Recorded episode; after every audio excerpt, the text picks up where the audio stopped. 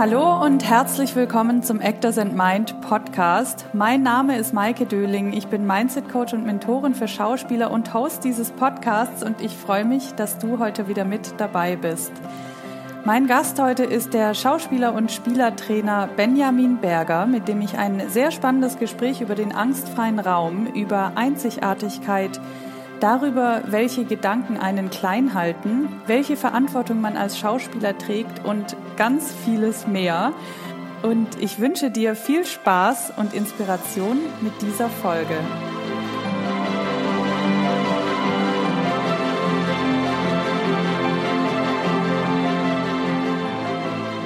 Heute zu Gast im Interview habe ich Benjamin Berger.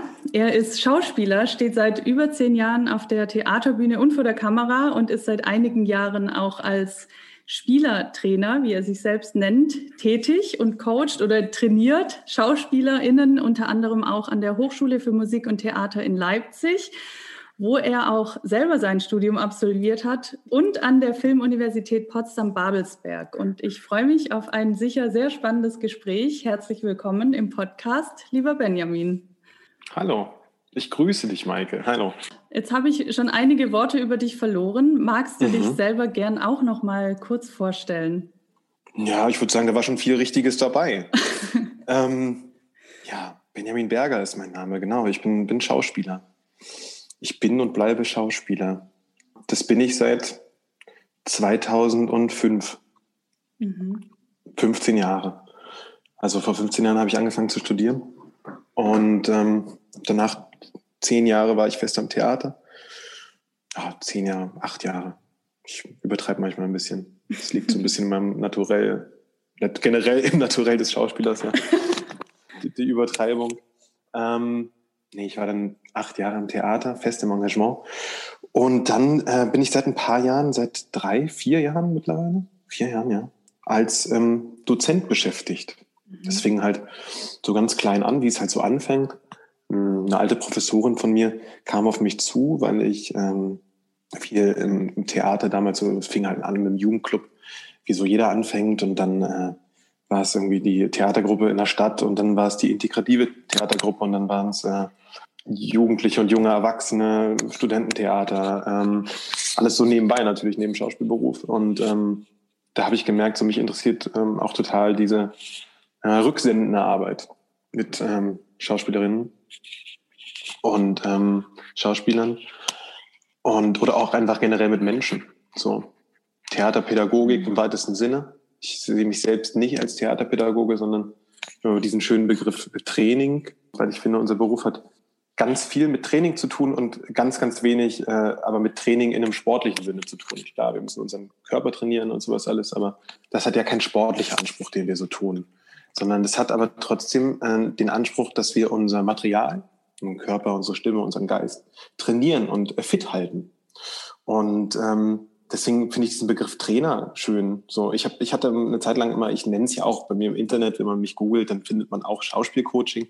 Ich hatte eine Zeit lang immer ein bisschen ein Problem mit dem Begriff Coaching, weil wenn man sich so ein bisschen, ein bisschen anguckt, woher da kommt der Begriff, der ist viel mit der neoliberalistischen, kapitalistischen Entwicklung zu tun, mit der Selbstoptimierung, mit dem Herausstechen aus der Gruppe, mit dem Ich bin noch besser als alle anderen.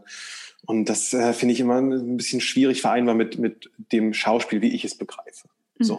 Mhm. mhm. Ich finde, Herausstechen funktioniert auch in der Gruppe. So. Mhm. Herausstechen funktioniert auch nur meiner Meinung nach mit der Gruppe. Theater funktioniert sowieso meiner Meinung nach, und das ist eine These natürlich, die in Raum stelle, nicht allein. Mhm.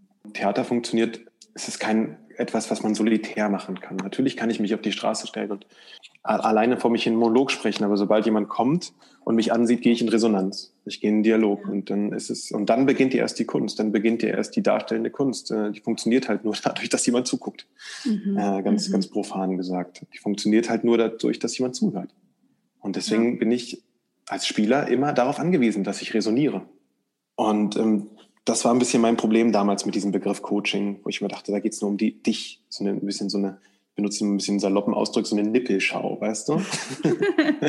so, ja. so Menschen, die so ganz viel um sie, an sich rumpulen und so nur, nach innen gucken, so, weißt du? Wo es nur so um Optimierung ja. geht. Mhm. Und ich mhm. finde halt, ähm, der Schauspieler sollte eben, der sollte auch nach innen gucken, klar. das ist ganz viel seine Arbeit. Mhm. Aber vor allen Dingen sollte er nach außen gucken. Ne? Ja.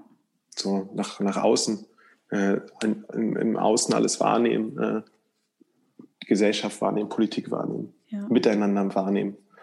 Und ähm, ja, deswegen habe ich damals für mein Coaching-Angebot, jetzt sage ich es ja auch, manchmal ist es ja auch, man muss ja dem Kind nicht immer einen neuen Namen geben, aber den Begriff Spieler-Trainer gewählt, sozusagen. Mhm. Und ähm, warum ich das auch gewählt habe, ist ähm, ganz interessant. Ähm, habe da natürlich auch mal so ein, so ein Buch über Positionierung und im Internet und so gelesen. Dann hieß es so, ja, aber das, du musst immer mit deinem Namen nach vorne treten, wenn du was anbietest, eine Dienstleistung. Das ist immer wichtig, du musst für was stehen. Nenn dich doch Benjamin Berger Coaching. Ich sage, nee, nee, ich, ich finde, es geht ganz wenig um mich in meinem Coaching. Ah, ja. Sondern mhm. ähm, es geht um den äh, Spielenden auf der anderen Seite. Mhm. Und deswegen äh, bin ich da so ein bisschen hinter dieses Synonym zurückgetreten, sozusagen. Wenn du auf meine Instagram-Seite gehst oder auf meine Homepage, auf meiner Homepage gibt es ein Bild von mir, weil ich dann irgendwann da gedacht habe, so einen kleinen Anhaltspunkt muss es doch zu meinem, man will ja doch sehen, wer das ist. Mhm. Aber sonst ähm, gibt es da eigentlich immer nur Bilder oder Texte, ähm, die, wo ich versuche, auch bei meiner Instagram-Seite, Spielertrainer, versuche natürlich irgendwie so ein bisschen provokant zu sein. Das ist ganz interessant, habe ich, wurde, wurde ich auch schon darauf angesprochen von vielen Kollegen, die meinen so, Benny, deine, deine Werbung bei Instagram, also die, ähm, da habe ich schon geschluckt, was du da schreibst. Und ich so, ja, findest du? Ja, das, das, das, das berührt mich und das geht mich an und das greift mich an. Und ich meine so, ja, genau das ist es ja. Ne? Also unser mhm. Beruf ist ja nicht Angriff, aber unser Beruf ist ja, ist ja schon Konfrontation. Unser Beruf ist auch Haltung zu etwas, ne? entwickeln. So, wenn ich was lese, um sich dazu zu verhalten. Und äh, deswegen ist meine Werbung im Internet, zumindest auf Instagram, schon provokant. Ja, äh, das nehme ich auch so wahr. Aber ähm, das ist irgendwie nichts, so bin ich auch. Also was das sagst ist auch, du da oder was schreibst du da? Naja, ich, ich schreibe da ähm, Sachen auf, die ich an mir selber wahrnehme natürlich. Ne? Mhm. Ich gehe offen, also ich versuche ganz offen mit meinen Ängsten umzugehen als Schauspieler. Und ich habe zum Beispiel so, so, so einen Slogan einmal dann, äh, warum ausgerechnet ich? Und alle drehen, nur ich nicht oder sowas. Alle mhm. drehen und ich, mhm. ich mache gar nichts. Oder äh, so eine Slogans. Oder ähm, warum sieht mich, keine Ahnung, Suse Marquardt nicht? Mhm. Oder, oder Suse, wo bist du? Oder irgendwie sowas. Ne? So, eine, so eine Slogans. Und ich habe heute nichts gemacht, ist auch ein Slogan von mir mhm. auf Instagram. Oder, oder zählt YouTube als Arbeitstag. So, so eine Sachen. Mhm. Und ähm, das ist natürlich so provokant und auch ein bisschen lustig. Und es spiegelt ganz viel unsere Realität wieder. Ja. Instagram ist, halt, ist, ein, ja. so, also zum Beispiel Instagram ist ein Katalysator. Ne? Also äh, ich, wenn du wenn du Lust hast auf Depressionen, guck dir die Profile von deinen Kollegen an. So. Swipe ein bisschen durch Instagram. Weil du wirst ja nur Positives sehen. So. Du siehst ja, keiner postet ja geil, heute wieder nichts gemacht. Da gibt es mittlerweile auch welche, aber das ist dann immer wieder mit so einem ironischen Schutzpanzer. Also ich bin auch ein großer Freund von Ironie, aber nie als Schutz. Mhm. Ähm, aber keiner postet Shit, ich habe heute wieder ganz toll Angst gehabt oder ich habe heute äh, wieder eine Absage bekommen. Mhm. Und das ist aber ich will mich jetzt nicht zu weit aus dem Fenster lehnen, aber schon der größte Teil unserer Arbeit ist mit, äh, mit, mit äh, natürlich mit auch Rückschlägen umzugehen. Ja, ja. Definitiv. Und mit der Strukturlosigkeit umzugehen als freischaffender Künstler zum Beispiel. Rhythmus ich mein, schaffen. Das sind ja genau die Dinge im Grunde, die ich auch tatsächlich immer wieder im Coaching dann höre, mit welchen Dingen die Leute dann strugglen, sage ich mal, und womit sie sich aber nicht trauen an die Öffentlichkeit. Ja, also ich sage ja nicht, dass man mit diesen Themen rausgehen muss an die Öffentlichkeit, aber mhm. Die trauen sich halt nicht mal auszusprechen. Also manchen ist es sogar erstmal unangenehm, das mir gegenüber auszusprechen. Ja. Und das ist eigentlich schon krass, weil ähm, ja, ich einfach von vielen halt auch höre, gerade auch von Podcast-HörerInnen, die dann sagen, es ist irgendwie so schön zu hören, dass andere die gleichen Probleme haben wie ich äh, und sich auf einmal so fühlen, als hätten sie doch ähm, Menschen, die das gleiche, die mit den gleichen Dingen eben kämpfen. Mhm. Und ja, deswegen finde ich jetzt gerade ganz spannend, was du gesagt hast. Ich würde aber gerne mal noch mal ein bisschen nach vorne springen und mhm. hinschauen, wie das eigentlich bei dir alles anfing mit der Schauspielerei. Wie kamst du dazu? Wusstest du schon immer, du möchtest Schauspieler werden oder hat sich das eher so ergeben? Wie waren deine Anfänge? Das war, ähm, das ist bei mir, also ich hatte jetzt, äh, ich habe das nie aus, aus einem, ich habe nicht wegen der hehren Kunst angefangen, sagen wir mal so. Und ich komme aus einer, komme aus der Provinz, ich komme aus der ostdeutschen Provinz, ähm, aus einem sogenannten Plattenbau-Satellitenstadt. Und äh, in meiner Jugend hatte ich ähm, sehr viel zu tun mit rechter Gewalt, die an mir auch verübt wurde sozusagen. Also ich äh, komme aus einer Region, wo, ähm, wie gesagt, also ich komme aus einer Stadt, den, kann man ja jeder nachgoogeln, wo ich herkomme. Die waren in den Schlagzeilen zu, in den 2000er Jahren und zwar aus diesen Gründen. Da wurden Leute umgebracht, durch die Stadt gehetzt, äh, ja, verfolgt, diskriminiert, äh, angespuckt. Leute wie ich, ich hatte lange, lange Haare und äh, war dann irgendwann in der linken Jugend unterwegs, ähm, bei, ähm, die wurden, die wurden ja, gehauen, verprügelt und tagtäglich musste man sich irgendwie positionieren. So. Und es ist, äh, war sehr, natürlich auch irgendwie eine ganz schöne Zeit, weil ich wahnsinnig tolle Freunde kennengelernt habe, wahnsinnig tolle Menschen kennengelernt habe. Der Zusammenhalt war unglaublich. Man hatte eine gemeinsame Vision, ein gemeinsames Ziel, eine gemeinsame Haltung. Aber es war gleichzeitig halt auch total anstrengend, ne? sich jeden Tag irgendwie zu positionieren, auf der Hut zu sein. Ich kann mich erinnern, als ich damals mein erstes Engagement gekommen bin nach, äh, nach Göttingen, war es auch westdeutsche Provinz, äh, Universitätsstadt, hochgebildet, gutes Einkommen, altrepublikanischer Wohlstand. Mhm. Da äh, bin ich abends durch die Straßen gegangen nach einer Vorstellung, ich um zwölf, und äh, habe gemerkt, dass ich keine Angst habe, hier durch die Straßen zu gehen. Mhm. Das war ein Gefühl, was ich aus meiner Jugend nicht kannte. Ich war in meiner Jugend immer ängstlich unterwegs auf der Straße. Ich Angst hatte vor irgendwelchen Glatzen, die um die Ecke kommen, die auf die Nase hauen. Also man hat gar nicht so Angst vor, der, vor dem physischen Schmerz. Man hat so Angst vor dem Moment entdeckt zu werden oder äh, fliehen zu müssen, äh, wegrennen zu müssen in der Nacht. Äh, es ist, äh, hat ganz viel mit Scham zu tun, ne? Gewalterfahrung, ganz viel, mhm. lösen ganz viel Scham aus. Ja, und dann war ich so in der, in der, in der linken Jugend und, und, und dann gab's äh, wenig Orte, wo man hin konnte. Ein Ort davon war das Theater, das mhm. uns jungen Menschen einen Raum geboten hat. Im, also jetzt im ganz profanen Sinne, die haben uns einen Raum gestellt, wo wir uns treffen können.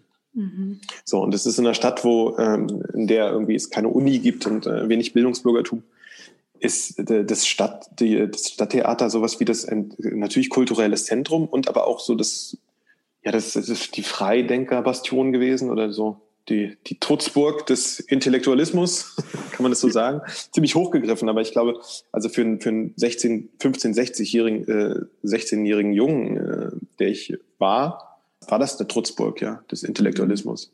Mhm. Und das fand ich wahnsinnig faszinierend, dass da Menschen saßen, äh, die erstmal irgendwie auch in, schon in die Richtung linkes Gedankentum gingen, in die, also sagen wir in die Richtung humanistische Gedankentum und, und ähm, die so offen auch den Meinungen gegenüber waren. So. Und äh, auch unseren Meinungen, unseren Haltungen und erwachsene Menschen, die sich, die uns auch so angeschaut haben und als Jugendliche wahrgenommen haben. Mhm. Das äh, kannte ich sonst aus meiner Jugendrealität relativ wenig. Mhm.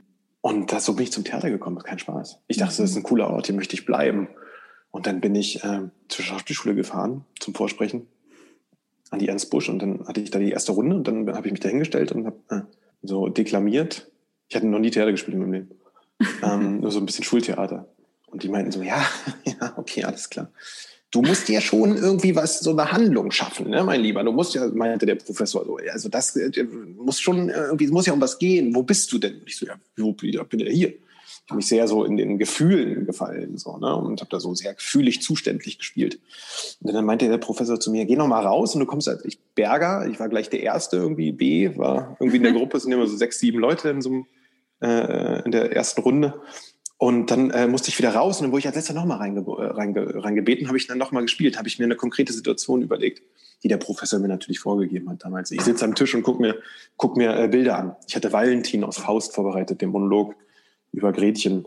Und ich sollte mir die Bilder angucken, äh, wie, wie ich mit meiner Schwester damals so Kinder war. Das war die konkrete Situation. Dann habe ich das nochmal gespielt und dann bin ich weitergekommen.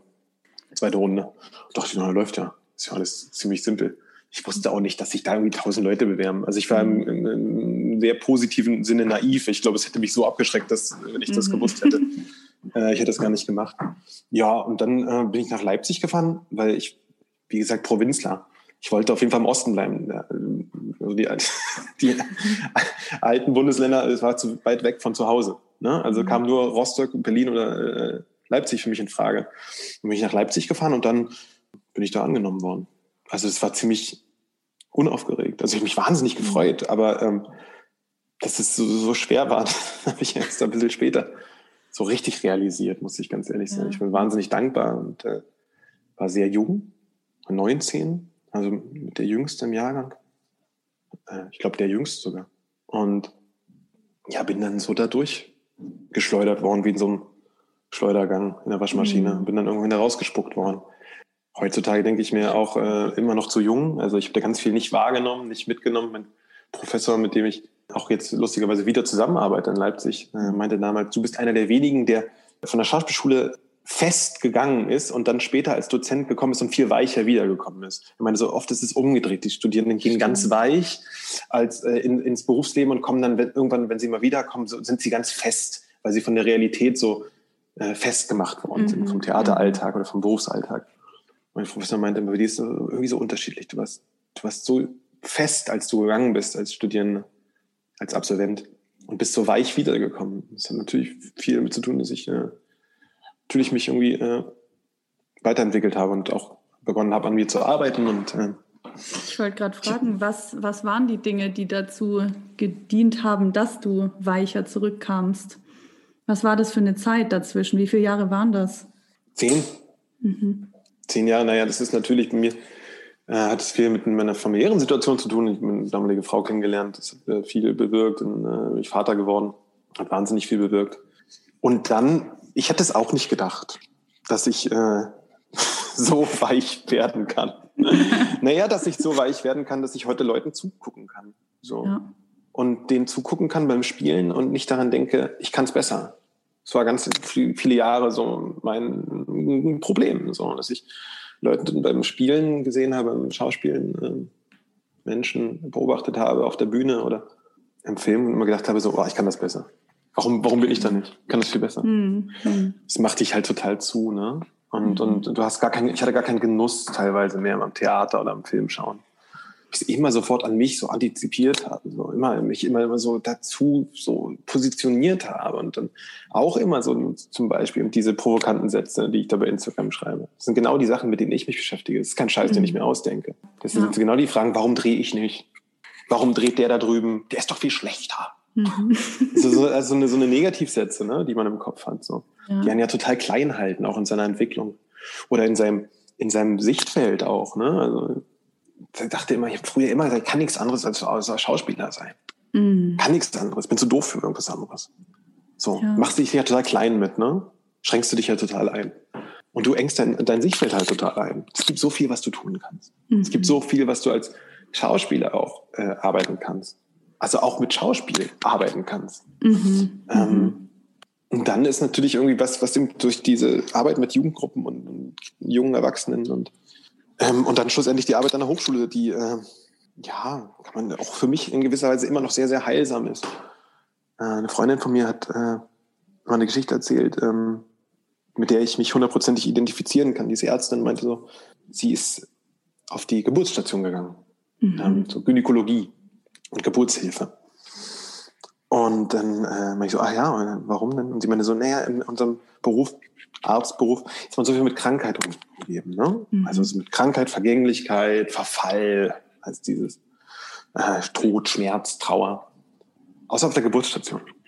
Da geht es ganz viel um neu erschaffen, um mhm. rauskommen, um mhm. Glück, oh, wow. um Freude. Ja. Ähm, da stirbt auch mal einer. Ne? Mhm. Dann ist es besonders tragisch. Mhm. Hundertprozentig. So begreife ich meine Arbeit zum Beispiel an der Hochschule oder an einer, ich arbeite an einer Hochschule in Leipzig und an der Universität Potsdam.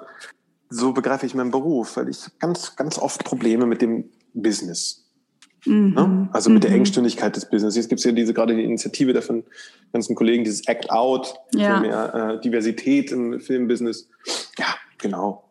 Kotzt mich auch total an das ist nicht so mein Hauptfokus, diese Diversität. Ich habe zum Beispiel Hauptfokus so auf so Familie, Vereinbarkeit von Familie und dieser mhm. Beruf. So Bullshit. Da kann ich auch, könnte ich jetzt auch äh, wirklich, da kannst du auch eine Kampagne starten. Und dann kannst du noch eine mhm. Kampagne über, über Hierarchien starten, dann kannst du noch eine Kampagne über ähm, faire Entlohnung starten, über Ruhezeiten starten. Mhm. Die sind alle berechtigt. Ne? Ja, ja. Die sind alle berechtigt, diese, diese äh, Sachen. Deswegen ist es toll, dass diese Kollegen mit ihrem Thema anfangen. Mhm. Das ist wichtig, das ist an der Zeit. Und es gibt auch ganz viele andere Themen. Und ich merkte irgendwann so, ich habe auch, das kotzt mich auch alles so an, ganz salopp, ne? Wir können immer mhm. ganz normal reden, so, das, das, das trifft mich, das tangiert mich, das macht mich wütend und zynisch. Mhm. Dann habe ich gesagt, nee, das kann ja nicht sein. Das ist ja nicht meine Lebensperspektive, irgendwie so ein zynischer Typ zu werden. Und dann ist irgendwie diese Hochschularbeit auf mich auch zugekommen und äh, Da habe ich dann auf einmal dieses auch gespürt, dieses Geburtsstationsgefühl. Da hast du so viel Enthusiasmus, da hast du so viel Leidenschaft. Das ja. ist aber echt, ähm, ja, es berührt mich gerade, was du erzählst. Ja. Auch diese, diese Geschichte von der Geburtsstation. Ich finde, das ist ein total schönes Bild genau dafür, was was auch entsteht einfach im Spiel und wenn man kreative ist und ja. diesen Fokus auch darauf legen kann. Ja. Nur leider, wie du gerade auch das, äh, ich weiß gerade nicht mehr, wie du es ausgedrückt hast, aber es ist ja manchmal einfach so, dass, oder nicht manchmal, sondern ziemlich oft, dass halt bestimmte Dinge einen einfach einengen und das können entweder Ängste sein oder halt auch tatsächlich diese Dinge, über die man sich so aufregt. Ne? Also ja. ich, das kann einen ja auch blockieren tatsächlich. Ja, natürlich. Also mich berührt gerade ganz vieles von dem, was du erzählst. Ehrlich gesagt, auch das mit ähm, dem Theater als angstfreien Raum hast du es, glaube ich, genannt. Und das habe ich auch auf deiner Webseite gelesen, dass du geschrieben mhm. hast, wir äh, kreieren im Training einen angstfreien, angstfreien Raum. Mhm. Was genau, also ich verstehe es jetzt natürlich noch mehr äh, mit deiner Geschichte im Hintergrund, aber kannst du es auch noch mal erklären, wie das, was das jetzt bedeutet fürs Schauspieltraining? Mhm. Ja, das ist auf der einen Seite total simpel, auf der anderen Seite ist es ja wie in allen schönen Künsten liegt die Perfektion ja in der Einfachheit. Und ähm, das ist das Einfachste und das Schwerste gleichzeitig, dieser angstfreie Raum. Mhm. Die Grundidee ist, ähm, ja, viele, viele äh, SchauspielerInnen und, und, und, und, Künstlerinnen und äh, Spielende, so nenne ich sie gern, kennen diesen Begriff angstfreier Raum. Den hört man dann auch mal an der Schauspielschule oder irgendeinem Kurs und sowas alles. Aber was das bedeutet, das ist manchmal so ein bisschen schwierig. Da hat jeder auch eine andere Herangehensweise oder ist ja im Schauspiel generell so in der Kunst. Viele ähm, Dinge haben unterschiedliche Namen. Und dann ist es gleich immer eine neue Methode, obwohl es nur, äh, einen unterschiedlichen Namen hat. So, also es gibt sehr, sehr viele Beispiele. Und ich will keinem seine Methode äh, madig machen, um Gottes Willen. Mhm. Um Gottes Willen. Jeder muss, kann auch dein Kind äh, so nennen, wie er will. Schlussendlich aber äh, kommen wir immer wieder an so einen rudimentären gleichen Punkt, um was es so geht im Schauspiel. Und ähm, fünf, sechs, sieben Sachen, die ich wichtig finde. Und einer davon ist dieser angstfreie Raum. Und mh, hm, auf die Idee bin ich gekommen. Auf die Idee, nein. Ich habe mal von Gerald Hüther, ist das ein äh, bekannter Neurowissenschaftler und Pädagoge, hm, ein Buch gelesen. Das heißt, Rettet das Spiel. Das ist eigentlich ein Buch über Spieltheorie, hat mhm. nichts eigentlich mit Schauspiel zu tun, sondern einfach nur mit der Spieltheorie. Äh, Kinder spielen pädagogisch. Und ähm, es beginnt damit, dass er eine Studie vorlegt von Psychologen innen und Psychologen, die äh, Beobachtungen mit Kindern in Flüchtlingslagern gemacht haben. Die haben äh, Kinder über einen längeren Zeitraum begleitet und haben ihr Spielverhalten analysiert in diesem Flüchtlingslager und äh, haben festgestellt, dass die Kinder nicht mehr richtig spielen. Mhm. Desto schwerer sie traumatische Kriegserlebnisse hatten. Desto höher die, äh, die, ähm, der Stressator, also die Stresser waren, denen die Kinder ausgesetzt haben, desto weniger konnten die spielen. Mhm. So, interessante Theorie schon mal. Ähm, also interessant, keine Theorie, interessante Beobachtung. Weil, jetzt die Schlussfolgerung, weil die Kinder sich nicht mehr ins Spiel fallen lassen können. Mhm. Weil sie Angst vor Störung haben. Mhm. Angst vor Störung von außen. Weil wer sich ins Spiel fallen lässt, schaltet außen ab. Ja. Begibt sich 100% ins Spiel. Lässt sich fallen, ne? Lass dich fallen, blöder Begriff, kennen wir alle. Mhm. lass dich mal fallen, entspann dich doch mal. ja. Sehr, sehr schwierig, wenn man Angst hat. Ja. Weil es könnte ja immer jemand kommen, der stört. Mhm. Wir kennen das alle, diese Beispiele. Man vertraut jemandem und dann piekt er einen in die Hüfte, kitzelt ein. Hey du, ich habe dir vertraut. Du hast es kaputt gemacht. Du wirst ihm nicht mehr vertrauen. Mhm. Du wirst dich nicht mehr so reinfallen lassen können in die Entspannung oder sowas. Und so ist es im Spiel auch. Und da ist das entstanden. Wir, die größte Arbeit bei mir im, im Training ist, ähm, sich wieder fallen zu lassen. Mhm. Frei zu machen von der Bewertung von außen. Wieder auf das, auf sein originäres Spiel zurückkommen, auf seinen Grundimpuls. Und das hat ganz viel damit zu tun, erstmal die Ängste abzubauen. Mhm. Bin kein Psychologe, habe auch keinen psychologischen Anspruch, um Gottes Willen. Theater ist auch nicht Psychologie, Schauspielerei ist auch keine Psychotherapie, um Gottes Willen. Aber es ist äh, eine ganz, ganz klare Auseinandersetzung mit seinen Ängsten. Wenn man ins freie Spiel kommen will, muss man sich darüber bewusst sein, was einen denn hemmt. Mhm. So, dann gibt's ähm, da ganz äh, böse Stimmen, die sagen, die, äh, die nicht so viel äh, Grips in der Birne haben, sich nicht so hart reflektieren, die sind die besseren Spieler, weil sie äh, ein bisschen stumpfer nach außen sind. Und die Sensiblen, die äh, sind, die, die, ach, die liegen sich immer selber am Bein, weil die so ganz sensibel sind und jede Spannung wahrnehmen. Das kann, mag alles stimmen oder nicht. Ähm, ich glaube, dass jeder Ängste hat. Mhm. Jeder Angst hat auch in gewisser Weise im Schauspiel und da wird es dann ganz, da wird es ein bisschen schwierig und ein bisschen fein. Da muss man mit der Feinklinge rangehen. Jeder möchte in gewisser Weise auch gefallen. So. Und ähm, jetzt gibt es Leute, die sagen, nein, das stimmt nicht. Ich mache das nur wegen der Kunst. Und ich sage, okay, gut, ich kann das verstehen. Du willst aber trotzdem, dass deine Kunst ankommt. Ja. Kommen wir wieder auf den Anfang von des Gespräches. Es ist nur da Schauspieler, wo die Resonanz da ist. Also ich kann in, ja, es gibt vielleicht den originären Schauspieler, der irgendwo in seinem Kämmerlein sitzt und alleine für sich spielt. Mag es geben. Vielleicht gibt es das. Und der ist da ganz doll glücklich mit. Das mag es geben. Aber die Schauspieler, 90 Prozent, 99,9 Prozent der Schauspieler, die ich kenne, möchten gerne raus mit ihrer Kunst, möchten gesehen werden. Mhm. So. Und das hat was auch mit Gefallen zu tun. Total. Und dann, wie gesagt, jetzt feine Klinge. Ähm, man sollte nicht schauspielen, um zu gefallen, um Gottes Willen. Das ist ein falscher Ansatz. Man möchte aber, dass seine Kunst gesehen wird, ne? wahrgenommen ja. wird und auch geschätzt ja. wird. Mhm. Und das ist zum Beispiel auch etwas, wo, wo Ängste anfangen schon. Kann ich dazu stehen? Verdammte Kacke nochmal. Kann ich dazu mhm. stehen, dass ich möchte auch gesehen, also dass ich gesehen werden möchte? Mhm. Sprich das mal laut aus. So, ich möchte vorkommen. Gut. Mhm. Ich möchte erfolgreich sein. Was das bedeutet für jeden Einzelnen, das ist ja auch ein Unterschied. Aber auch mal dazu zu stehen, zu sagen, nee, pass mal auf, ich möchte gerne über einen roten Teppich laufen. So. da klatscht ja. der eine die Hände über den Kopf zusammen, meint so, um Gottes Willen ich nicht. Und der andere sagt, ja, das möchte ich. Und wenn der andere nämlich sagt, du bist ja doof, für den Scheiß machst du es so, und dann entstehen bei dem schon wieder Ängste. Dann traut er sich nicht fallen, dann, der, der traut sich nicht, sich fallen zu lassen in sein mhm. Spiel, in mhm. seinen Traum. Und wie gesagt, wie, wie, wie tausend Menschen, es gibt so tausend verschiedene Ängste und damit verbundene Träume gibt es. Und ähm, in meinem Training ähm, geht es ganz viel darum. Es geht ganz viel darum, diese Ängste abzubauen. So. Und nicht mhm. nachzuahmen. Das ist ein zweites großes Thema. Ich finde ja, wenn man deutsche, äh, wenn ich deutsche Filme angucke oder gar nicht Filme, so, vor allem so Serien, so große Produktionen, also die viel produziert werden, dann habe ich immer so wie so ein Déjà-vu und denke mir so, hast du letztens schon gesehen, da diese, diese Krankenhausszene da. Die, die hm. Mann oder Frau, die da liegen und das spielen. Ich merke so, nee, aber nee, du hast du nicht gesehen. Sieht bloß genauso aus wie letzte Woche. Der spielt das auch genauso. Aber der ist doch ganz veranlasst als der andere. Ja, und dann denke ich, dann stelle ich Theorien auf. Ja klar, der hat Zeitdruck, der ist zum ersten Mal am Set, der kommt vom Theater, der weiß gar nicht, wie es funktioniert. Und was passiert? Er will funktionieren. Der hat Stress, der Mann oder die mhm. Frau. Der will funktionieren. Also ruht er sich aus und oder versucht Sachen richtig zu machen und versucht Marken zu treffen oder Töne zu treffen. So, das ist, das hüllt aber das ganze, den ganzen Grundansatz von Schauspiel aus, äh, wo man sich, wir sind Künstler, verdammt. Wir sind mhm. blöde, wir sind blöde Künstler, würde ich gerade sagen. Wir sind Künstler und lass uns dazu stehen, dass ähm, ich finde immer diesen Film so schön, Exit Through the Gift Store von Banksy, wo er ähm, Banksy, le leider nicht gesehen, aber nee. ja. Mhm. Ja, das ist ja, da geht es ja darum, dass ähm, da äh, Banksy einen Film macht über einen Künstler, der die genau gleichen Sachen macht wie Banksy. und damit mega erfolgreich wird. Ja. Weil der Kunstmarkt es schluckt. Und dann holt das, aus, hüllt das aus, dass es halt eine Nachmache ist. Und was ist das eine gemeine Nachmache? Es hat keine Reflexion. Also der Mensch hat sich ja nicht beschäftigt mit, ähm, sondern er kopiert nur. Und, und ähm, beim Schauspiel, da sollten wir mal viel mehr wieder darauf kommen, dass das Spannende ist am Schauspiel auch. Und zwar die Einzigartigkeit jedes eigenen Charakters, jedes eigenen mhm. Menschen. Und nicht das Treffen und äh, das Typisieren. Was bist du für ein Typ? Du bist doch so ein George Clooney-Typ. Geh doch mal ein bisschen mehr in die Richtung. Naja, aber sowas gibt's ja alles, ne? Ja.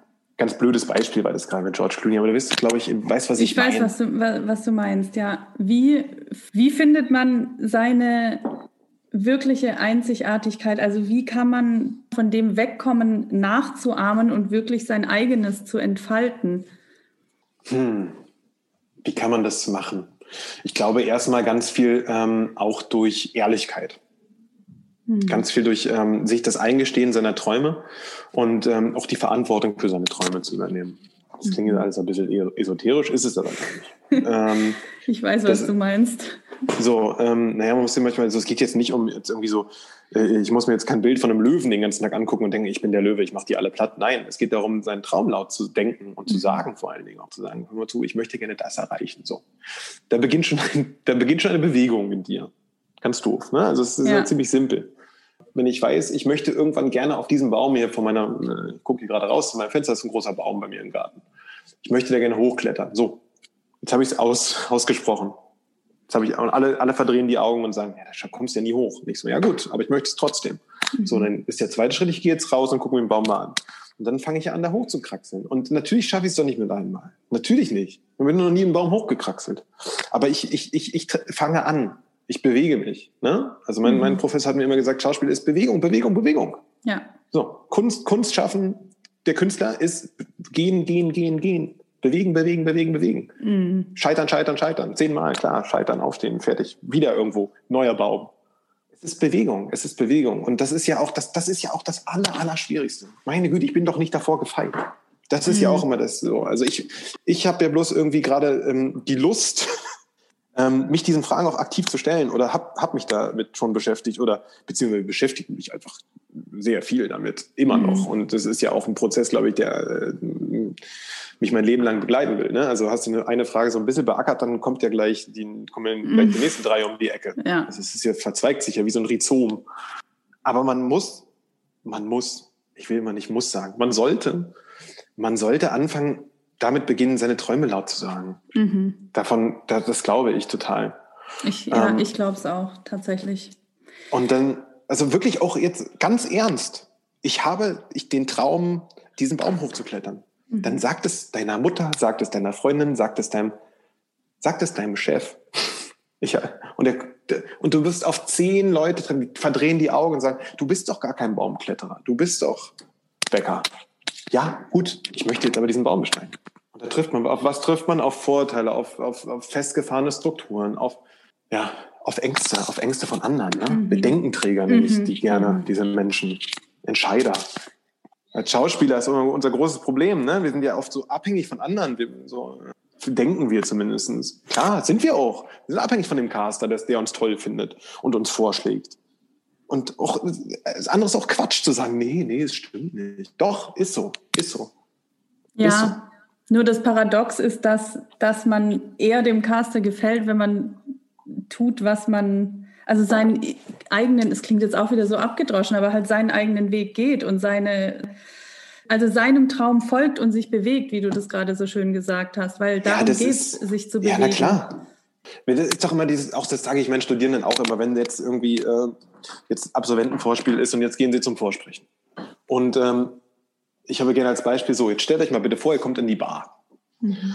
Und da, äh, jung oder Mädel, ist ja egal. Und da sitzt schon ein anderer Mensch an, an, an, der, an der Bar und winkt dir schon aufgeregt zu. Du bist doch gar nicht drin. Und macht schon so und, und schickt dir schon einen Handkuss und so. Hast du Lust auf den? Nee, natürlich nicht. Du willst immer zu dem da hinten in der Ecke, der so äh, smart sich mit drei anderen schon unterhält. Mhm. Um den, und der eine Ausstrahlung hat, der eine Unabhängigkeit zeigt. Ja. So, du willst nicht den, der bedürftig ist der sagt, hallo, nimm mich, hier bin ich, ich bin frei. So, ich will einen Job, ich brauche eine Frau, ich brauche einen Mann, ich brauche irgendwas. Ja. Bedürftigkeit ist nicht attraktiv. Mhm. So, das hat auch nichts in unserem Beruf zu tun. Wer, wer bedürftig ist, lässt sich auch, äh, kann ja gar nicht frei denken, weil er immer sich auch in einem Tiefstatus befindet. Der Schauspieler sollte, der sollte immer äh, mit geraden Beinen gefestigt auf der Bühne stehen. Mhm. So. Der sollte sich nicht unter Wert verkaufen. Der sollte wissen, was er ist. Der sollte da stehen. Stehen. Alleine Leute können nicht stehen. Viele Leute können nicht einfach stehen. Zu sagen, hier bin ich, hier stehe ich. So. Ich stehe für etwas. Ja. Weißt du, immer so dieses, auch so viele Leute sagen, ja, ich will ja so viel, ich will ja, was willst du denn? Tausend Sachen möchte. Ich möchte erfolgreich, ich möchte das, möchte das, möchte das, möchte das. Ich will das, ich will das, will viel Geld, will tolle Fotos und will tolle Arthouse-Filme drehen. Ich so, okay, cool, schön. Du willst ganz viel. Wollen ist total toll. Aber was bist du bereit auch zu geben? Mhm. Was kannst du in dem Beruf geben? Was kannst du in der Kunst geben? Was kannst du in der, der Welt da draußen auch geben? So, wollen ist ja schön, das ist ja immer gut, aber bist du auch bereit, was zu geben? Ja, und das ist halt irgendwas so, da, da, da müssen wir uns mal ein bisschen draus rausschälen. So, mein, auch ein bisschen meine Branche manchmal. Dieses ähm, Devote, was ich auch teilweise miterlebe. Und ähm, dieses, ja, sich auch so, so abhängig machen von der Bewertung von außen und von dem mhm. erwählt werden, von dem Job bekommen und so das alles. mehr wieder zu dem, ich bin Künstler, hör mal zu, in den 70er Jahren, da hat man eine Sendung angemacht im Fernsehen, drei vor neun oder weiß ich was. Da saßen da der Politiker, der Schriftsteller und der Schauspieler, so. Und die, worüber haben die geredet? Über gesellschaftsrelevante Themen, so. Wie, was halten Sie denn hier von Abtreibungsquote oder was halten Sie vom Benzinstreik? Heute mache ich eine Talkshow an, da sitzen da drei Vögel, der eine verkauft sein Buch, der andere erzählt, wie toll sein Film ist und der und dann gibt's noch einen Intellektuellen und einen Politiker. So. Der Schauspieler muss wieder mehr hin zum Intellektualismus. Der mhm. ist gesellschaftsrelevant. Der muss wieder mehr zu erzählen haben und nicht nur mein toller Film und hier mein, ich habe auch noch drei Bücher geschrieben. Ist ja alles schön und gut. Meine Güte, toll. Aber wofür stehen wir denn? Wir sind Intellektuelle, so im mhm. besten Sinne. Wir sind Menschen, die aufmerksam äh, gesellschaftspolitische und gesellschaftliche Strömungen aufmerksam betrachten, reflektieren, abbilden. Weißt du? Es ist äh, Aufgabe unserer Kunst, so abzubilden. Ja, und dazu gehört aber halt auch eine Haltung zu haben. Ne? Und ja. ich, ich bin der, also das ist jetzt mein Eindruck und ich will da auch niemandem zu nahe treten, aber dass es halt einfach zu viele auch gibt, die sich nicht trauen, öffentlich eine Meinung zu haben zu bestimmten Dingen. Also ich sage auch nicht, dass man zu allem eine Meinung haben muss, aber dass man sich halt zu bestimmten Dingen einfach auch mal positioniert. Aber ich kriege es ja einfach so schon mit, wenn die Leute Angst haben, irgendwas etwas Privateres oder eine private Meinung oder Haltung zum Beispiel auf Instagram kundzugeben oder preiszugeben. Allein da haben ja schon ganz viele Angst vor Ablehnung. Und ich glaube, das ist mal, also da sind wir wieder beim Thema Angst, aber ich glaube, das ist schon mal das Erste, dass man wieder überhaupt zu seiner Haltung steht. Mhm. Sonst funktioniert sowas ja gar nicht. Ja, das habe ich, also so habe ich noch äh und das ist jetzt keine 40 Jahre her, dass ich äh, studiert habe und das gelernt habe. So habe ich das aber, so zumindest habe ich es so begriffen. Ne? Also mhm. das, äh, der Schauspieler ist auch, äh, dann hieß es immer, so ist eine Haltung, dann arbeitet man lange an Haltungen. Klar, wir wissen alle, was damit gemeint ist, an, an Untertexten und allem, aber was ist denn auch deine Haltung? So, wenn du einen Text liest oder spielst oder ja. eine Thematik bearbeitest. Wo bist du denn dazu? Wie verhältst du denn nicht nur die Figur, sondern du musst mhm. auch eine Haltung dazu haben, wenn du irgendwie, weiß ich was, einen Pädophilen spielst. Wie findest du die denn? So. Ja. so. Du musst, dich, du musst dich damit beschäftigen. Du musst, als Schauspieler musst du dich beschäftigen. Du musst dich extrem bilden. Du musst dich extrem, du musst ein kleiner Schwamm sein. Du musst ja. aufsaugen. Und ganz oft sage ich schon wieder musst. Siehst du, das möchte ich ja nicht mehr. Sollst, könntest. Darfst. Ne? darfst. darfst. Ich finde, manchmal ja, braucht schon. es aber ein Muss. Ich habe diese Thematik auch, aber manchmal kann ich nicht anders als Muss zu sagen. Ja. Ähm, ja, ja. Wir waren ja vorhin auch mal beim, oder ganz am Anfang hast du das Thema Herausstechen auch genannt. Herausstechen geht nur in einer Gruppe. Hm. Was braucht es dafür, um herauszustechen? Ja, ganz viel von dem, was wir gerade besprochen haben, glaube ich. Ne? Position, Unabhängigkeit in seinem Tun, mhm. ähm, Wissen. Also das ist auch so was Schauspieler, Schauspieler wollen auch immer alle Schauspieler, alle sind auch Schauspieler auf einmal. Ja, das, das funktioniert so. Ich gehe mal gerne an diesen Banksy-Film. Das ist keine geschützte Berufsbezeichnung, ich weiß. Aber äh, kann ja auch nicht jeder Arzt nennen. Ne? So. Auch gut so. Willst du auch ja. nicht. So, aber ja. warum ist denn, denn, warum darf sie denn hier Schauspieler nennen? Das ist doch auch, das, das ist was, natürlich stirbt bei uns keiner. Und da, da, da ist, da, wenn wir einen Text nicht können oder versagen, wie beim Arzt und wir operieren noch nicht am offenen Herzen. Trotzdem haben wir eine wahnsinnig hohe Verantwortung. Wir haben Verantwortung für Träume. Wir haben Verantwortung für, ähm, naja, das Wort ist mächtig, ne? Und äh, eine Theaterbühne oder ein Film, das sind große Medien. Die werden von vielen Leuten gesehen. Mhm. Und äh, Leute glauben sind bereit zu glauben. Und wir sind die Leute, die sprechen dürfen in gewissen Positionen. Diese Verantwortung sollte man sich schon bewusst sein. Ja. Und ähm, jeder, der sprechen darf von der Menge, den, von dem verlange ich, dass er Kenntnis über die Materie hat. Das mache ich doch bei Politikern auch. Oder weiß ich was. Oder bei äh, Professoren oder bei Literaturkritikern. Keiner stellt sich hin und sagt, hör mal zu, ich bin Literaturkritiker. Hast du denn Literaturkritik studiert, mein Lieber? Nein, habe ich nicht. So, halte ich auf die Meinung was von ihm? Eher so weniger, oder? Weil es nicht fundiert ist. So, woher soll er seine, seine, seine, seine, seine Erfahrung haben oder seine, oder seine Expertise haben? Nee, es, es ist eine, eine Arbeit, die auch einfach, unser, unser Beruf des Schauspielers setzt doch einfach eine Ausbildung voraus und, und eine, eine, eine Arbeit. Und dann gibt's jetzt, da schreien jetzt ganz viele Kollegen und sagen, nein, das stimmt nicht, Schauspieler sind, ist der, der damit Geld verdient. Ich so, ja, okay, ähm, vielleicht. Vielleicht bist du dann ein begnadeter Darsteller, sage, sage ich dann gerne. Das habe ich auch nichts gegen, um Gottes Willen, versteht mich doch nicht falsch. Aber der Schauspieler ist jemand, der den Vorgang reflektieren kann, was er tut. So, Picasso hat auch irgendwann dann nur noch so zwei so Striche gemacht und hat gesagt, das ist eine Kuh oder ein Bulle. Ja. Aber er hat nicht so angefangen. Wenn du sie die Tierstudien von ihm anguckst, ist es ein Prozess. Vorher war da der, die realistische Kuh und die wurde immer mehr reduziert, immer mehr reduziert, bis dann irgendwann der Strich war. Und das war dann die Kuh. Und so ist es im Schauspiel auch. Du kannst dich hinstellen und dann passiert was und dann bleibst du immer ein begnadeter Darsteller. Dann ist es immer was, etwas Einmaliges. Aber du kannst den Prozess nicht reflektieren. Du kannst gar nicht reflektieren, was du getan hast. Das kann man aber lernen. Um Gottes Willen. Aber davon auszugehen, dass ich, weil ich einen guten Zugriff auf meine Gefühle oder meine Emotionen habe, dass ich, dass mich das zu einem guten Schauspieler macht. Oder dass ich eine große Fantasie habe, dass das reicht, um Schauspieler zu sein, das stimmt halt nicht, meiner Meinung nach. Mhm. Das stimmt nicht. Und das ist auch gemein den, den Schauspielern ähm, gegenüber, die wirklich ähm, sehr an sich arbeiten und versuchen zu reflektieren. Und die irgendwie große Ausbildungen genossen haben und sowas alles. Ich denke, dass jeder äh, schauspielen kann, sozusagen. Wir spielen ja überall, sowieso alle spielen ja, wir spielen am Tag tausend, jeder spielt seine Rolle und jeder, in jeder, in jeder Lebenslage ist man eine andere Rolle. Und du bist ja, ich bin ja als Familienpapa anders als äh, zu meinen Studierenden und ich bin auch als Schauspieler anders als, als Dozent und anders als im, im Supermarkt als beim Einzelhändler.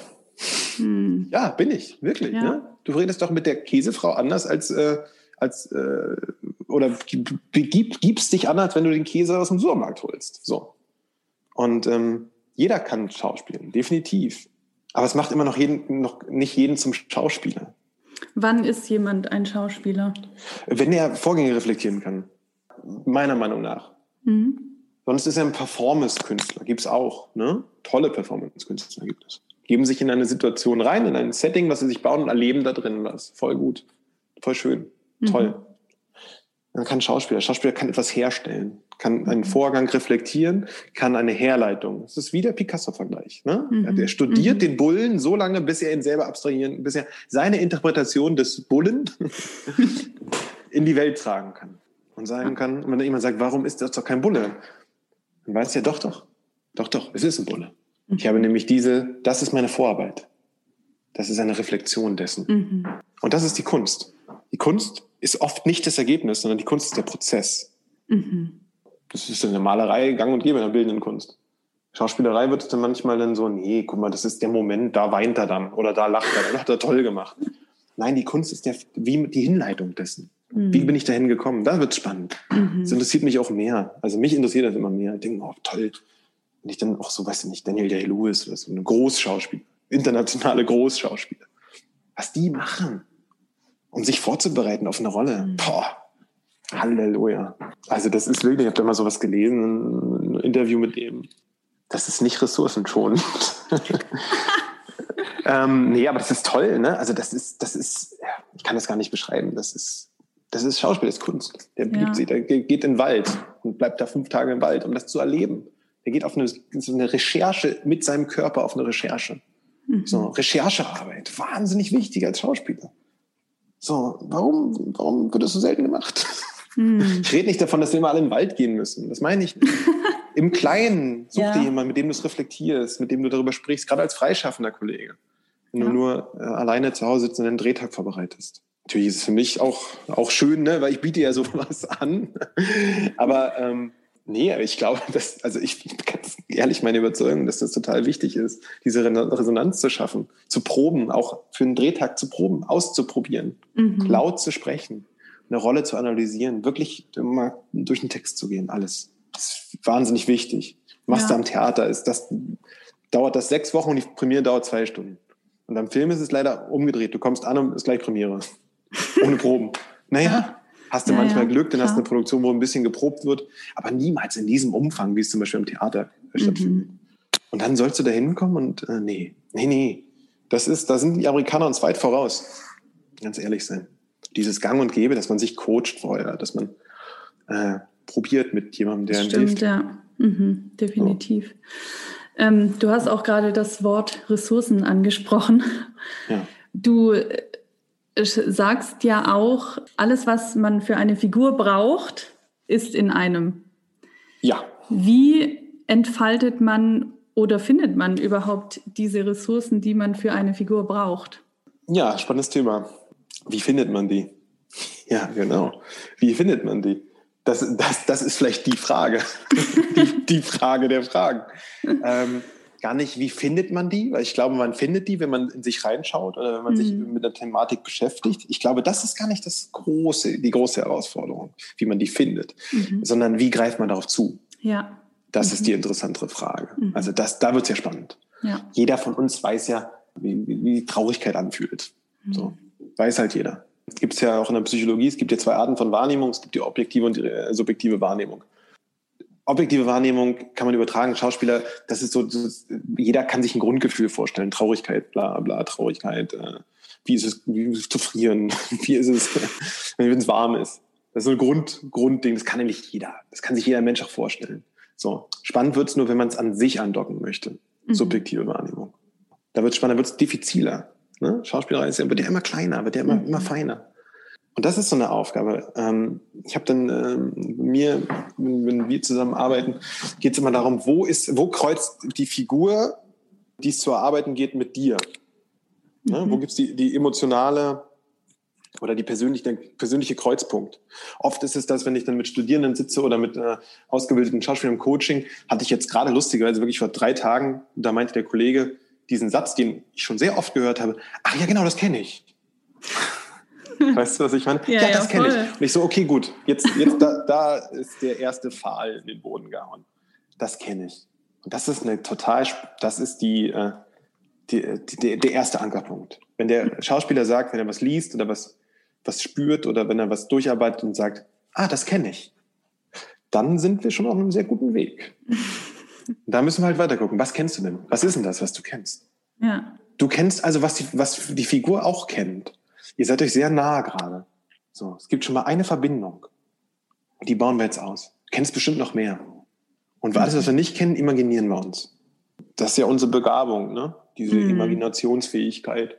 Teil unserer Grundbegabung als Schauspieler. Ähm, dann geht's weiter. Dann imaginiere ich dieses Gefühl von Kälte, dann imaginiere ich mir eine Situation dazu. Wo ist die Kälte? Ja, die ist, weil, wo, wo bist denn die Figur? Die sitzt im Iglu. Keine Ahnung, fällt nichts ein. Ich gucke hier raus und sehe Schnee, deswegen. Dann sitzt sie im Iglu und dann, okay, wie ist ein Iglu? Dunkel, kalt, eng, weiß ich was. So, und dann, dann wird es immer diffiziler, wird es immer mhm. genauer. So, und so imaginiere ich mir eine Figur. So. Und ähm, irgendwann sitze ich halt im Iglu. gefühlt. ne? Wir machen kein Method Acting, ich mache kein Method ja. Acting oder sowas. Ja. Ja. Das äh, ist nicht so. Es ist alles sehr, sehr gesund, würde ich sagen, was, was äh, ich versuche mit Spielenden und Studierenden zu arbeiten. Mm. Ja, aber ja. es ist trotzdem, es hat ganz viel bei mir mit Fantasie zu tun. Also ich habe jetzt ja Studierende zuhören, die verdrehen die Augen, erzählt, der Berger erzählt immer die gleichen Sachen, aber das ist, glaube ich, so, ich, ich kann erzählen mal gerne die Geschichte, wie ich damals als kleiner Junge bei meiner Oma im Garten war, äh, im Kartoffelfeld. Meine Oma hat einen Bauernhof gehabt. Dann saß ich im, lag ich im Kartoffelfeld und hatte einen Stock in der Hand. Und ähm, ich kann dir sagen, ich habe es gespürt, wie die Schüsse über mich geflogen sind und die Granaten neben mir eingeschlagen sind und ich auf die und diese, ich habe die Soldaten gesehen, die auf mich zugestürmt sind. Dusch, dusch, dusch, dusch. Es war echt, ja. Mhm. So, das war echt. Es war nicht real, aber es war total echt. So, das ist etwas. Das ist immer was Schönes und das kennt jedes Kind. Und da sind wir mal vielleicht sogar wirklich wieder am Anfang unseres Gespräches. Das ist die große Freiheit, diese, dieser angstfreie Raum, wo ich ja. mich als Kind so reinfallen lassen konnte, dass das auf einmal echt ist alles, dass das so echt ist, dass ich das sehe, dass ich das spüre. Aber dass ja. ich auch jederzeit sagen kann, äh, dass ich auch jederzeit äh, sagen kann, oh, Oma ruft, es gibt Milchreis. Und dann lässt, wirfst du die, das Gewehr auf den Boden und es wird wieder zum Schock. Nachher holst du es dir wieder, weißt du ja. Dann wird es wieder zum Gewehr oder zum Schwert oder weiß ich, zum Pferd oder jeder nach seiner Vorliebe. Und ähm, das ist Schauspielerei für mich, genau. Dieser, dieses Gefühl oder dieser Moment, sich so fallen lassen zu können, dass mhm. das ähm, mhm. einem mit einem was macht. Ja, ja, ich witzig, ich habe auch gerade gedacht, das hat jetzt gerade so den Bogen geschlossen mhm. zum Anfang unseres Gesprächs. Glaubst du, weil ich bin der Meinung, dass eigentlich jeder, vielleicht manche mehr und manche weniger, eine große Fantasie haben Mhm. Ich glaube nur, dass es halt, was wir auch am Anfang gesprochen haben, dass man sich eben durch bestimmte Dinge, mit denen man sich im Weg steht oder äh, durch Ängste natürlich auch diese Fantasie ein bisschen einschränkt, wenn ich das äh, so sagen kann. Glaubst du, dass auch da zum Beispiel die Angst da ist bei manchen, dass durch diese große Fantasie eben auch Dinge hochkommen können, die man vielleicht nicht halten kann? Ja, da war also wie gesagt, ja, das ist keine Schauspielerei, ist keine Psychotherapie. Also Schauspielerei ist trotzdem ja kathartisch, ne? Also das ist ein mhm. kathartischer mhm. Prozess. Du wirst ja, äh, Beispiel Theater, äh, dir geht es nicht so gut vor der Vorstellung. Nach der Vorstellung wird es dir besser gehen. Ja. So, es ist was kathartisch. Das ist, jetzt kommen wir so ganz in so, so Milchmädchen, Milchmädchen, nee, ist falscher Begriff. Ähm, so Alltagsfloskel-Beispiele, aber es stimmt. Du hast dich mit deiner Freundin gestritten, bist mies gelaunt, spielst Theater, danach wird es dir besser gehen. Mhm. Es ist was kathartisch. Du kannst Sachen liegen lassen, du kannst Sachen verarbeiten. Trotzdem ersetzt das Schauspiel oder der, der Akt des Spielens nicht die Auseinandersetzung mit sich selbst, ne? Also ja. äh, im, im Privaten so. Also das jetzt sich da irgendwie drauf zu denken, der Schauspiel heilt mich, ja, Trugschluss, äh, glaube ich. Nee, man sollte, dass die Arbeit, deswegen heißt es, Stanislavski sagt es ja, es gibt ja die Schauspiel, die Arbeit des Schauspielers an der Rolle, so, das ist ein großes Buch und dann gibt's noch die, die Arbeit des Schauspielers an sich selbst, Stimmt, so. Ja. Und das ist auch noch ein richtig großes Buch. Mhm. Mhm. Und ähm, da geht's darum, ne? Da geht's äh, darum, sich, natürlich geht's auch viel um Training und sich trainieren, aber es geht auch darum zu wissen, wer man ist, so. Das ist zum Beispiel, ich habe letztens mit meiner Frau darüber geredet, über Empathie. Das fand ich toll, was sie da gesagt hat. Die meinte so, ja, viele Leute von sich behaupten ja, dass sie empathisch sind. Ich so, ja, stimmt. Aber ich glaube, viele Leute verwechseln äh, Empathie mit Mitleid. Haben Mitleid mit jemandem und sind deswegen empathisch. Ja, ich kann voll mit dem, der tut mir total leid. Ich glaube, Empathie hat ganz viel damit zu tun, ähm, meinte sie, das finde ich super spannend, dass man Zugriff, selber Zugriff auf seine Gefühle hat. So, das ist die mhm. Grundvoraussetzung. Mhm. Ja. Selber seine Gefühle kennen, um dann die auf jemanden zu übertragen und dann wieder zurück zu antizipieren und zu sagen, ja, guck mal, ja, so, so ist das.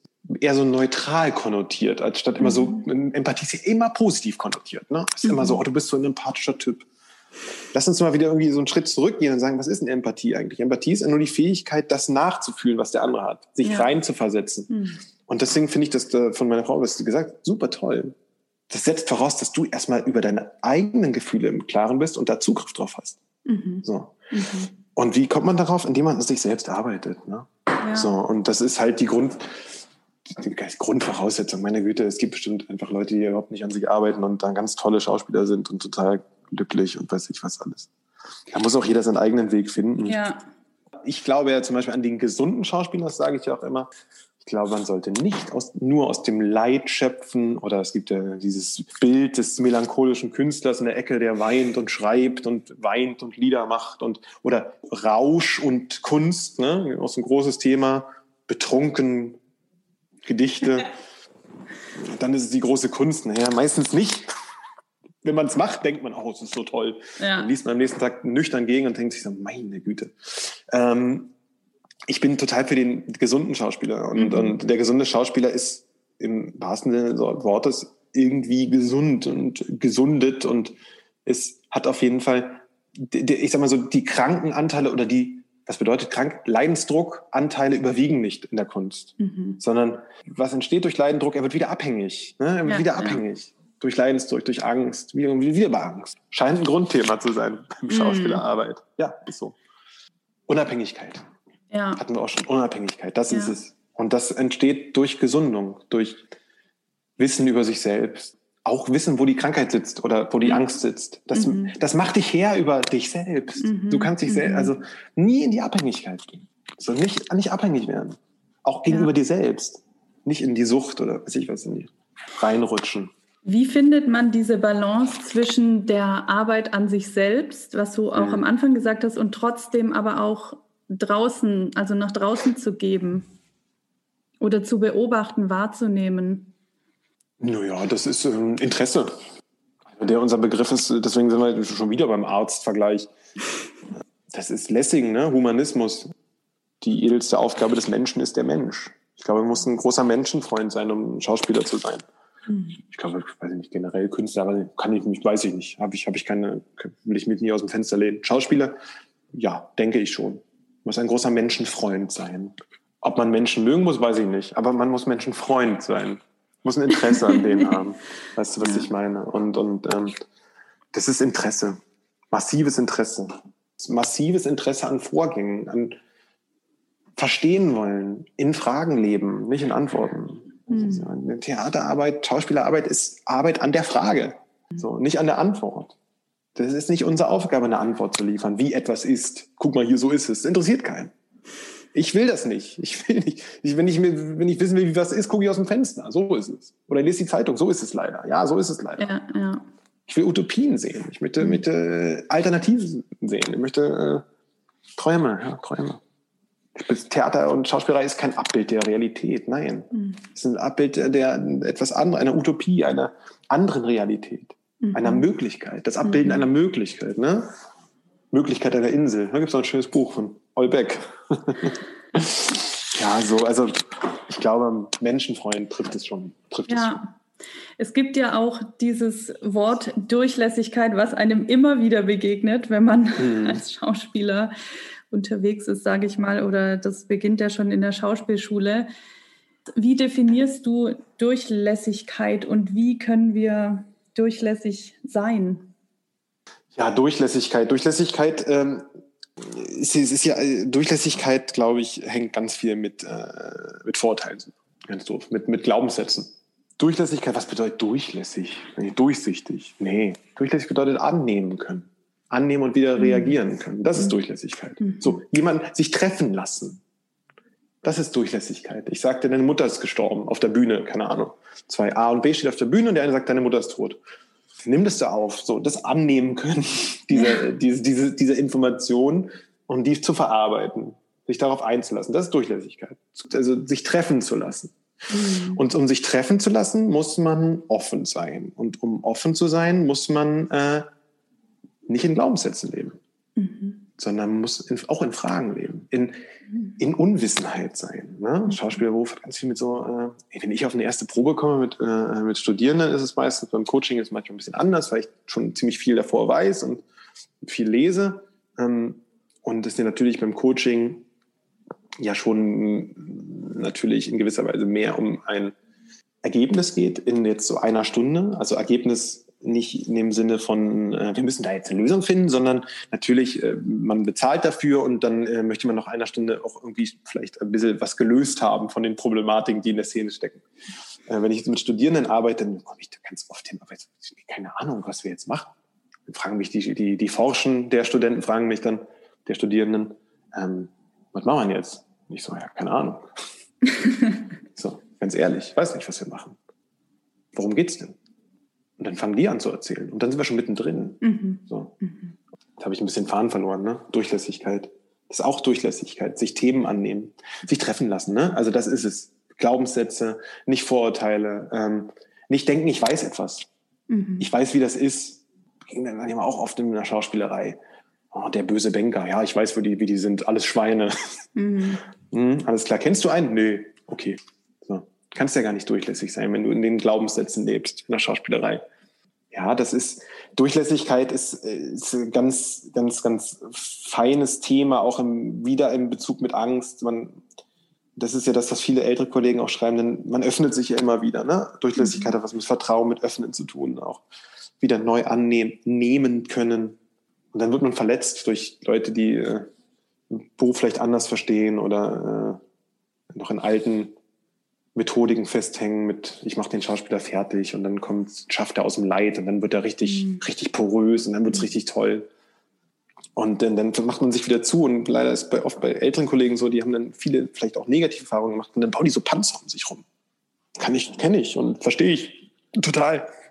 Aber es macht natürlich was mit deiner Durchlässigkeit. Du kannst halt nie wieder auch wieder nie wieder in dieses angstfreien, angstfreien Raum eindringen und dich nie wieder so ins äh, Spiel fallen lassen. Und äh, mhm. auch, wir sagen ja auch Durchlässigkeit und naivisieren, immer wieder neu denken, die Situation als wahr annehmen, als gegeben annehmen, so bescheuert wie sie ist. Ja. Ähm, du bist ja jetzt hier irgendwie der Affe im Urwald, keine Ahnung, weiß ich was. Sei jetzt der Affe im Urwald. Wir wissen, dass wir kein Affen im Urwald sind. Wir sind auf so einer blöden Probebühne mit Holzboden und Kunstlicht, obwohl draußen die Sonne scheint. So, oder wir sind in Russland im, im Winter, obwohl wir draußen 32 Grad haben und der Dozent die ganze Zeit sitzt mit dem Fächer und sich Luft zufächert. Ja, aber das ist unsere Arbeit. Wir imaginieren das. Und das hat viel mit Durchlässigkeit zu tun, mit sich in diesen Moment auch reingeben können, das annehmen können, ja. auch die große Behauptung der Lüge, weil wir lügen ja die ganze Zeit. Das ist eine Grund, Grund, Grundannahme. Das ist doch toll. Wir kommen in so ein Theater oder in so einen Film, dann wird da immer, kommt da einer von links und alle wissen, das ist Hamlet.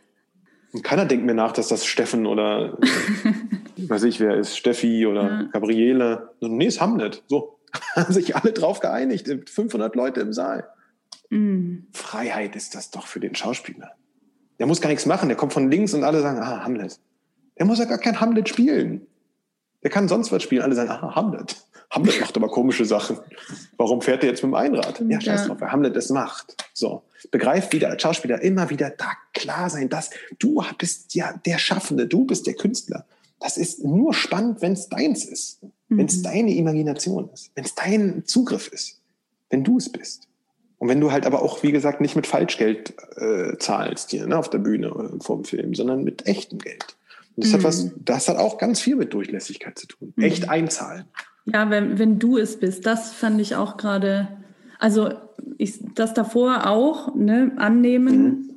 und sich treffen lassen, aber auch es sich zu eigen machen und den Mut, da sind wir wieder bei Mut, auch zu haben, das zu spielen, quasi, was dein eigenes ist. Mhm. Oder? Also das ist, verstehe ich auch unter Verletzlichkeit. Ja, du machst dich ja angreifbar, wenn du dich zeigst. Ja, eben. So, das ist ja immer die große, die große, ja, das ist die große Herausforderung. Ja. Zeige ich mich jetzt wirklich? Habe ich Lust, meine Wunde nochmal zu zeigen oder mein, mein, meine, meine Idee? Und lacht der andere? Verlacht er das? Das kannst du bei Kindern beobachten. Ne? Ja. Wie schlimm, den macht der eine einen Vorstand, der andere, äh, ist so blöd. Oh, tiefer Schmerz, tiefe, mhm. tiefe Wunden. Schlag ins Gesicht mhm. ist das. Wie kann man mit diesen Wunden umgehen oder mit diesem Schmerz, ohne sich zu verschließen? Positivität. Hm. Spaß. Spaß, massiver Spaß. Der ja. Schauspiel ist Spaß. Auch manchmal nicht so ernst. Ne? Ich, ich sage ja immer gerne, äh, ernsthaft wie möglich, so ironisch wie nötig. also du machst bitte total ernst, aber nimm dich bitte nicht zu ernst. Ja. Meine Güte. Wie, wie gesagt, wir operieren auch nicht am offenen Herzen. Stirbt auch keiner. ja. Verlier den Spaß nicht setz dir bitte die rote Nase auf und los. Und du kannst trotzdem den, dabei weinen und die Welt anschreien. Mhm. Kannst, ne? Aber bitte verlier den Spaß nicht. Um Gottes ja. Willen. Lass uns, lass uns Spaß haben.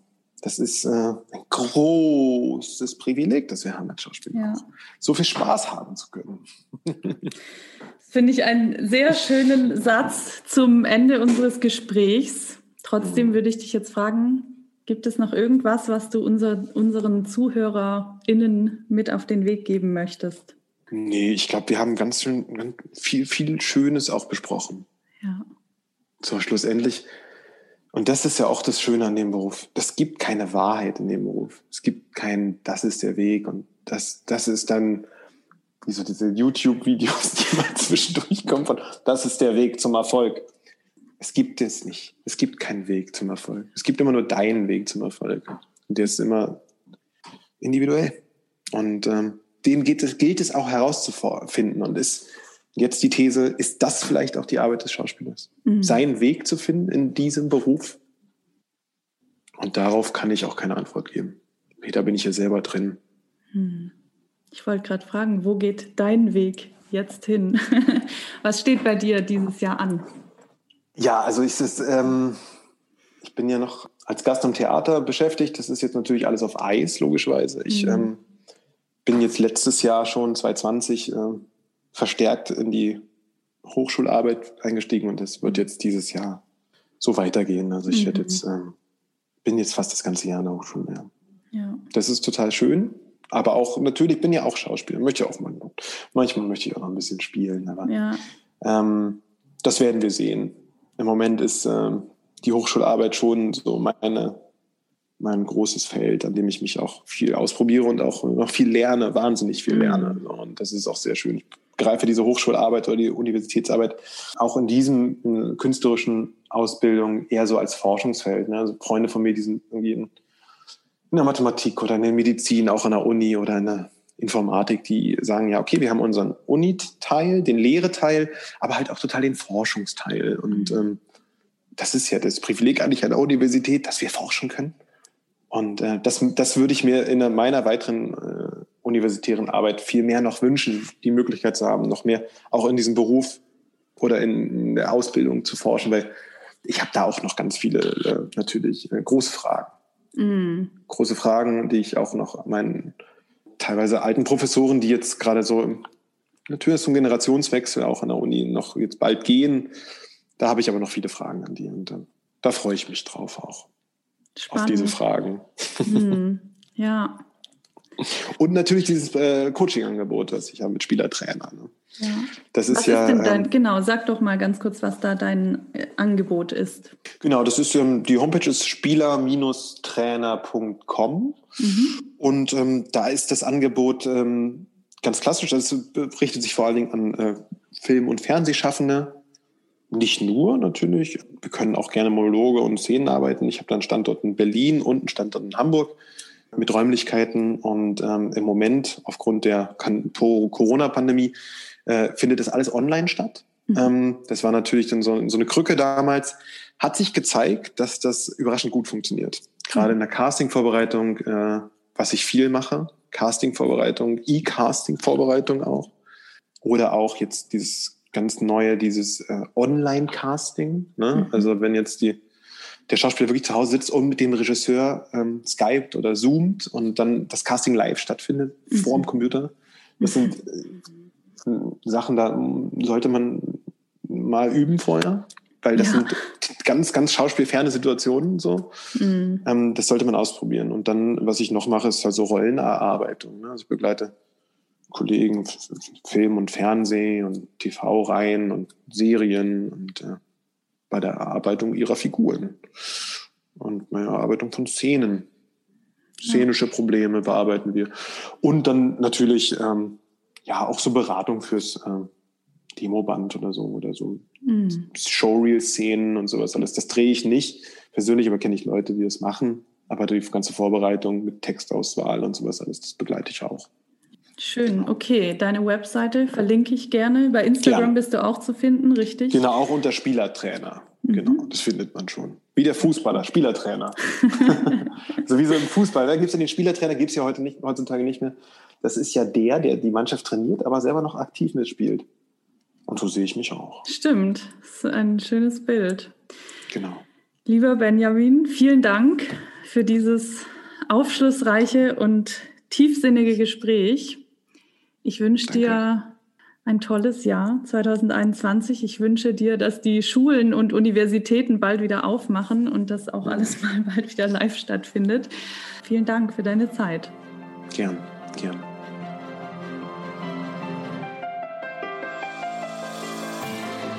Ich hoffe, das Gespräch hat dich inspiriert und du konntest etwas für dich und deinen Weg daraus mitnehmen.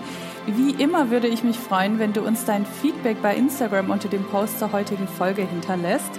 Und wenn dir der Podcast gefällt, dann freue ich mich sehr, wenn du mir bei iTunes eine 5-Sterne-Rezension hinterlässt, den Podcast abonnierst und ihn gerne auch an deine Freunde und Kollegen weiterempfiehlst.